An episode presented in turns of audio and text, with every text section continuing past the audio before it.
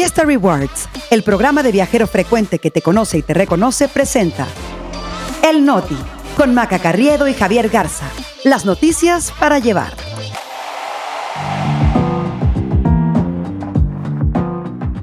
Es viernes 22 de diciembre, yo soy Maca Carriedo. Yo soy Javier Garza, este es El Noti. Y nosotros, aquí estamos. Crisis en la frontera por arribo de migrantes. Cae uno por crimen en Celaya, pero no por Salvatierra. Y mandamos a LB todas las cosas feas de 2023.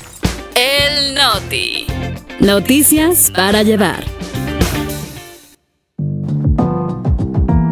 Javier Garza, queridos podescuchas, lo logramos. Llegamos al viernes, pero también estamos llegando al cierre del año, eh, pues para el Noti. Eh, nos vamos a unas breves vacaciones. Vamos a regresar por ahí, Javi, el próximo 29 de diciembre para un bonito recuento del año. Maca, buenos días. Sí, asomamos la cabeza la próxima semana, nada más para que se acuerden de que existimos. Luego nos volvemos a escuchar el 8 de enero con un Noti renovado Cerramos el primer año de esta aventura, por supuesto, sobre todo con el agradecimiento para todos quienes nos escuchan. Eso te iba a decir, eh, con muchísimo agradecimiento, porque nos demostraron, Javi, pues que no somos solamente el equipo y tú y yo haciendo esto, sino que absolutamente todos los podescuchas, pues están haciendo esta comunidad tan bonita y amorosa, la verdad, este, que es el Noti, porque aparte yo siempre que me encuentro a alguien que nos escucha, pues siento, siento que, que son mis cuates. No sé qué, qué pienses tú, Javi. Eh, opino exactamente igual y también siento lo mismo cada vez que alguien nos dice que es fan del Noti, que lo pone todos los días, pero yo creo que también hasta ellos necesitan descansar de nosotros, Maca. Sí, por eso nos vemos, nos escuchamos el 29, bueno, nos escuchan y después les damos un break hasta el 8 de enero cuando llega el Noti corregido y aumentado. Pero bueno, mientras vámonos con la información porque siguen pasando cosas, tenemos que tocar el tema de migración porque la situación en la frontera con Texas está en crisis ante pues esta oleada incontenible de personas que buscan llegar a Estados Unidos, ya sea con una solicitud de asilo o de manera ilegal y la afectación al comercio entre los dos países por el cierre de cruces a la mercancía, pues Javi es caótico. Sí, la situación más crítica es en Piedras Negras, Coahuila, a donde se estima que esta semana han llegado más de 2.000 migrantes a unirse a miles que ya, que ya estaban ahí. Nada más para darnos una idea de la saturación, según autoridades de Estados Unidos, de octubre a mediados de diciembre por Piedras Negras cruzaron 120 mil migrantes para pedir asilo, cuando en el cercano cruce de Nuevo Laredo nada más fueron 12 mil. Esto es porque pues las autoridades de Estados Unidos han mandado más gente por ahí, ya que hay mejores condiciones de seguridad en Coahuila que en Tamaulipas, pero el flujo ha saturado ya al personal de migración y aduanas que tuvo que cerrar el puente de ferrocarril porque simplemente no hay agentes suficientes para atender las revisiones todos están ocupados procesando migrantes o cuidando, pues, cuidando el río de cruces ilegales, Javi. Son impresionantes las imágenes que están llegando de la gente, pues ahí parada en, la, en la ribera del Bravo. Mucha gente que está cruzando en grupos, pues como también esperando que si cruzan en bola, por lo menos algunos se van a poder pelar. Pero el río también mantiene su peligro, sigue habiendo personas ahogadas desafortunadamente. Ayer el presidente López Obrador pidió hablar con Joe Biden finalmente tomando cartas en el asunto, también hay que decir eso. Hablaron por teléfono, pero lo único que quedaron es que Biden va a mandar una delegación de alto nivel para tratar el tema. Una delegación pues muy parecida a la que vino a México hace tres meses sin que al parecer hayan arreglado nada, pues porque el problema creció. Ahora, la IP, eh, pues también ya ha brincado la iniciativa privada a decir que el valor de la mercancía que está varada en México, eh, no, porque pues no puede cruzar a Estados Unidos, es de más de 2 mil millones de dólares. Esa cifra salió de un comunicado de la Coparmex, eh, en donde dice pues que esa es la cantidad que está varada en ambos países y que pues están sufriendo con esta interrupción en, en la frontera. O sea, sí es una crisis eh, con las personas que están ahí, pero también es una crisis económica, Javi. Sí, claro, porque las economías de México y Estados Unidos pues son dependientes entre sí. Entonces, eh, si no pueden cruzar insumos, si no pueden cruzar alimentos, materias primas, partes de productos terminados, pues simplemente no, no avanza. Eh, ahora esta semana otra caravana de al menos cuatro mil personas sale de Chiapas, otra ya está avanzando en Veracruz, en las carreteras de San Luis Potosí, de Zacatecas, de Coahuila. Se ven grupos de migrantes caminando, muchos con mujeres, niños y bebés y también hay que comentarlo, Maca, mucha solidaridad en, eh, ciudades por donde cruzan, pues de gente que sale y les da algo de comida, algo de ropa, muchos grupos de la sociedad civil que se han organizado también para buscarles albergue o por lo menos echarles una mano. Sí, como siempre, ¿no? Que logran organizarse a veces más rápido que las autoridades. Y ahora nos pasamos a otra crisis y a otro estado. Ahora es el tema de la seguridad y Guanajuato. Ayer fue detenido un presunto responsable de la masacre de cinco estudiantes de medicina en Celaya, Guanajuato, a principios de mes. Al detenido lo identifican como Francisco Omar, alias El Verdus, y se le señala como autor material de este homicidio múltiple que pasó el 3 de diciembre. Este, Javi, es pues el avance más significativo en este caso, en donde las víctimas Pablo Fabián Orozco Mateos, su hermano Jesús Virgilio, su primo Pedro Mateos y sus amigos Brian Jesús eh, y José Eduardo Freire fueron asesinados por un grupo armado al volver de un viaje de Querétaro y sus cuerpos fueron encontrados a las espaldas de la Universidad de Guanajuato. Y por cierto, porque aquí no se nos olvida, son a los jóvenes que revictimizó el presidente. Sí, hay que recordar que son a ellos a los que se refería López Obrador cuando dijo que eh, habían muerto por un tema de narcomenudeo. La madre de dos de las víctimas salió poco después con análisis toxicológicos en mano a decir que sus hijos no consumían sustancias ilícitas y a exigir una disculpa que por cierto hasta hoy no ha llegado. Guanajuato, pues la verdad es que está viviendo una de sus peores crisis de violencia. Hay que recordar lo que sucedió el 14 de diciembre, donde pues 11 jóvenes fueron asesinados por un comando armado en una posada, en una simple posada en Salvatierra, Guanajuato. Sobre este caso, hasta el momento, pues la verdad es que no se sabe más y no hay personas detenidas, Y estos dos casos, Celaya y Salvatierra, son solamente una pequeña muestra de 21 masacres que se han registrado en lo que va de este sexenio en Guanajuato, en las que ha habido jóvenes entre las víctimas. E, esta cifra convierte a la entidad que gobierna el panista Diego Sinué Rodríguez como la más letal para los jóvenes entre 15 y 29 años. Rodríguez, que por cierto, ayer decíamos cómo se escabulló cuando le preguntaron por Salvatierra y sigue sin dar la cara. Sí, y fue en Guanajuato también donde en junio del 2021 un comando armado asesinó a 27 jóvenes que estaban en un anexo de Irapuato. Tampoco en ese caso se hizo justicia. Hay un conteo que hizo el Universal en donde pone cómo eh, pues el estado con más masacres cometidas contra jóvenes y en segundo lugar está Zacatecas que es gobernado por Morena específicamente pues por los familiares de Ricardo Monreal. Sí, exactamente por su hermano eh, y por si también tiene otro hermano que es alcalde ahí. En Zacatecas, por cierto, se tiene registro de nueve masacres. Una de las em, más emblemáticas que está por cumplir un año cuando junto al árbol de Navidad ahí en la plaza de Zacatecas capital fue encontrado un auto con diez cuerpos en el interior. Son de veras eh, escenas y estampas de horror que a lo mejor no quedan con estas fechas. Lo hacemos a manera de recuento también un poco para darnos una idea del año que hemos tenido. Pues sí, porque si hacemos un, cierre eh, de año con estas cifras, van 61 masacres en nuestro país, donde al menos ha existido un joven dentro de las víctimas, y son Guanajuato, Zacatecas, Jalisco y Michoacán. Y esta cifra la verdad es que solamente podría subir porque pues a veces las autoridades simplemente no nos reportan, entre otras cosas, las edades de las víctimas.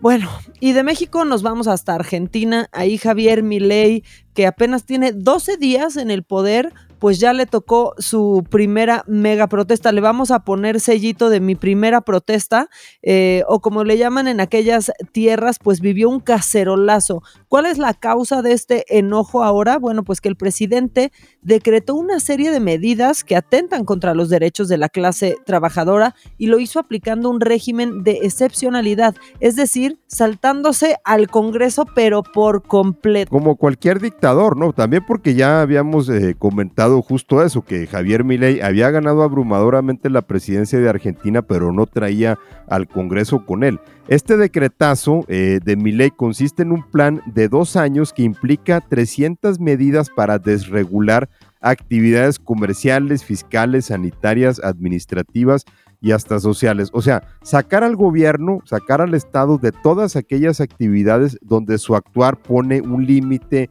o un freno pero esto también incluye, por ejemplo, eliminar el subsidio al transporte público, lo cual en las condiciones actuales en Argentina supone que un empleado promedio no le queda ni para pagarle un autobús para el trabajo.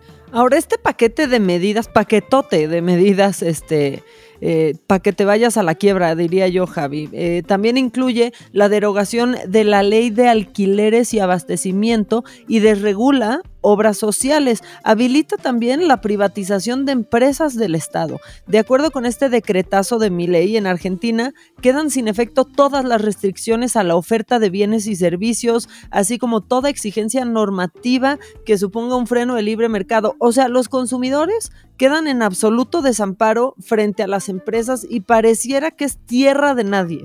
Claro, porque cuando quitas la intervención del Estado en, el mercado, pues lo que pasa es que las empresas empiezan a aumentar los precios, empiezan a cometer abusos, eh, empiezan a vender productos de mala calidad, por ejemplo, y ya nadie te responde por eso. Entonces el descontento pues también va en el sentido de que la gente sí quería un cambio, pero no necesariamente este era el cambio que, quería. Entonces, después de este decreto se organizaron protestas frente al Congreso allá en, Buenos Aires, eh, también en ciudades como Rosario y La Plata, que son las provincias más importantes. Había manifestantes de todas las edades reclamando que Milei había prometido ir contra la casta política y más bien parecía que iba en contra de la clase trabajadora.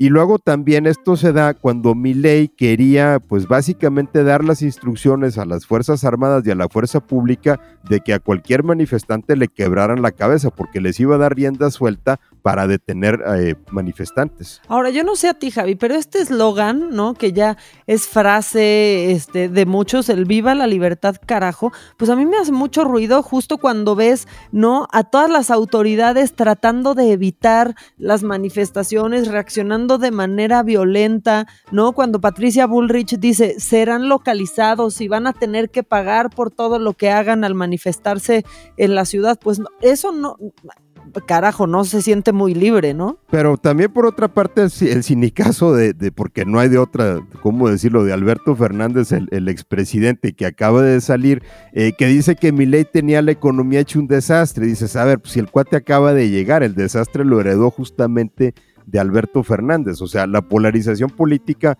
tampoco ayuda, pero Milei desafortunadamente pues está dando cuenta de que no es lo mismo ser borracho que cantinero.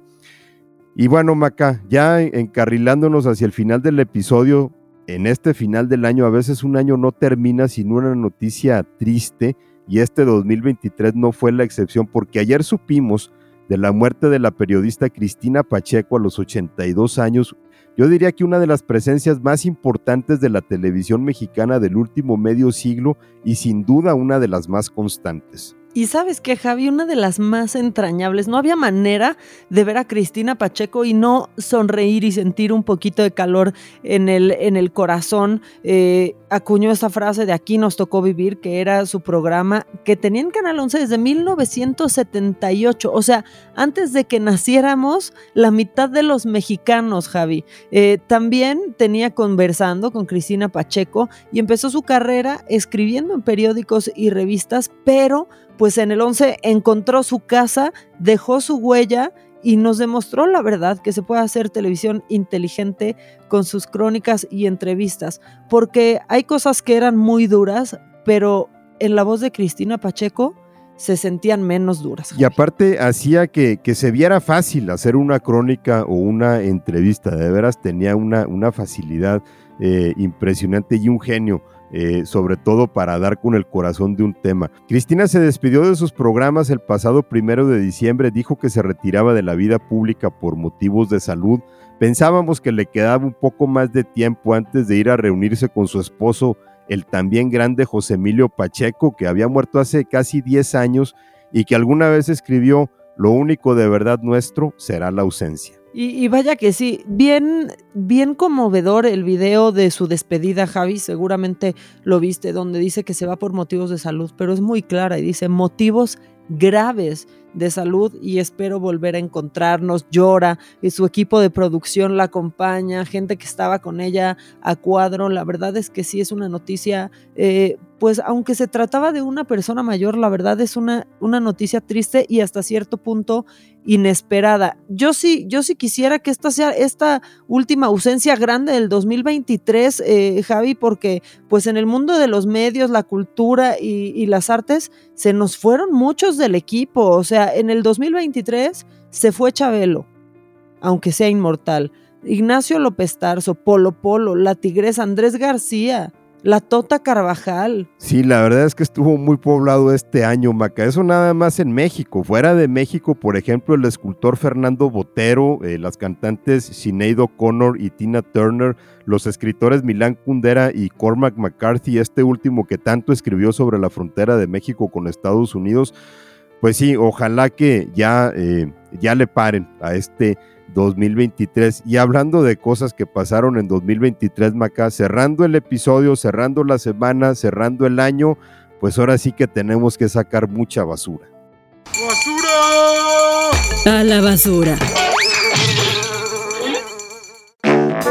Pero mucha, mucha y espero que no sea reciclable. Vamos a limpiar absolutamente todo, retacar el bote de basura con todo lo que no nos gustó de este año. Así que empecemos con las guerras de Rusia contra Ucrania y la que hay entre Israel y el grupo terrorista de Hamas que sin duda nos han confirmado que en la guerra quienes siempre pierden pues son las víctimas y que la fortaleza de la comunidad internacional no alcanza para preservar la, paz y que al final pareciera que a la sociedad no le importa tanto, Javi. O le ponemos atención unos momentos y luego se nos olvida. Eh, lo mismo pasa con la violencia aquí en el país, a esa también la tenemos que mandar a LB. Eh, rebasamos los 30 mil asesinatos por, por año en, este sexenio. Según el INEGI, el país tiene unos 26 asesinatos por cada 100 mil habitantes, una de las tasas más altas del continente americano ya vimos que eso de abrazos y no balazos, pues lo, lo, lo que más hay son balazos. Javi, como ya vienen las fiestas, nos vamos a adelantar un poquitito y queremos mandar ALB a la inflación, que aunque a tasa anualizada se mantiene por debajo de 5%, la realidad es que en la bolsa sí se resiente, eh, que cada vez nos alcanza para menos y que el poder adquisitivo, pues digamos que no está en su mejor momento, ¿eh? no está como quisiéramos. Y ALB también tenemos que mandar el cambio climático, Maca, o como lo dijimos en algún, en algún episodio, a nosotros mismos por provocar el cambio cambio climático y luego fenómenos como por ejemplo el huracán Otis, eh, el cambio climático que también en, cierta medida contribuye a desplazar gente y provoca el fenómeno de la migración. A ALB también hay que mandar todas las causas de la migración, eh, la pobreza, la violencia, eh, por supuesto también las medidas antiinmigrantes que se están tomando en algunos países, particularmente en Estados Unidos. Exactamente, y en México también, que solo sirven para criminalizar a las personas migrantes y los terminan exponiendo a redes criminales cuando lo único que están buscando es una vida mejor para ellos y sus familias. Y ya de pilón, Javi, ALB todo lo viejo y arriba el Noti que este año nos recibió de la mejor manera, de una manera que tú y yo jamás pudimos imaginar, que hoy nos tienen aquí cerrando un gran año y esperando abrir este 2024 desde el Noti, desde esta nueva trinchera que nos construimos con muchas expectativas, eh, con muchos nervios y con mucho cariño pues aquí estamos listos para arrancar ya. Fue de lo mejor de este año, sin duda, Maca, el que tú y yo sigamos juntos en esta aventura y obviamente una de las eh, muchas cosas por las que hay que dar las gracias, tu amistad y la amistad de todos los que nos escuchan y la amistad también de Chava, de Dani, de Nadia que hacen posible este Noti. Y ya vámonos, antes de que nos pongamos sentimentales, mejor les deseamos a todos feliz Navidad. Antes de que ruede una lagrimita. Los queremos a todos, te quiero muchísimo Javi, a todo el equipo, los quiero mucho, gracias por confiar en nosotros y por seguir haciendo equipo. Nos ya estamos como si fuera el cierre de año, pero nos escuchamos el 29, extrañenos. La verdad no queremos que no nos extrañen. Extrañenos muchísimo, el 29 nos escuchamos. Javi, ¿dónde nos pueden mandar todos nuestros deseos de feliz Navidad? En Twitter y en Instagram, a mí en arroba Ramos. Y a mí en arroba maca-online. Y aparte recuerden, leemos todo lo que nos dejan aquí en Spotify, así que si quieren dejar aquí sus buenos deseos, son bienvenidos. Que tengan una muy pero muy feliz Navidad y recuerden que el recalentado solo aplica para la comida, nada de buscar al exnovio o a la exnovia. Bye.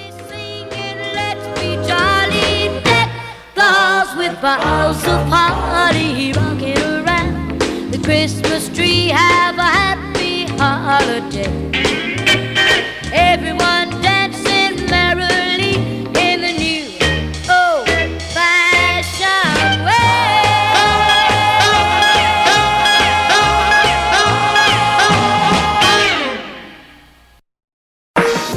Experiencias exclusivas en eventos, conciertos, obras de teatro y más gracias a Fiesta Rewards Invita. Fiesta Rewards presentó El Noti con Maca Carriedo y Javier Garza. Noticias para llevar.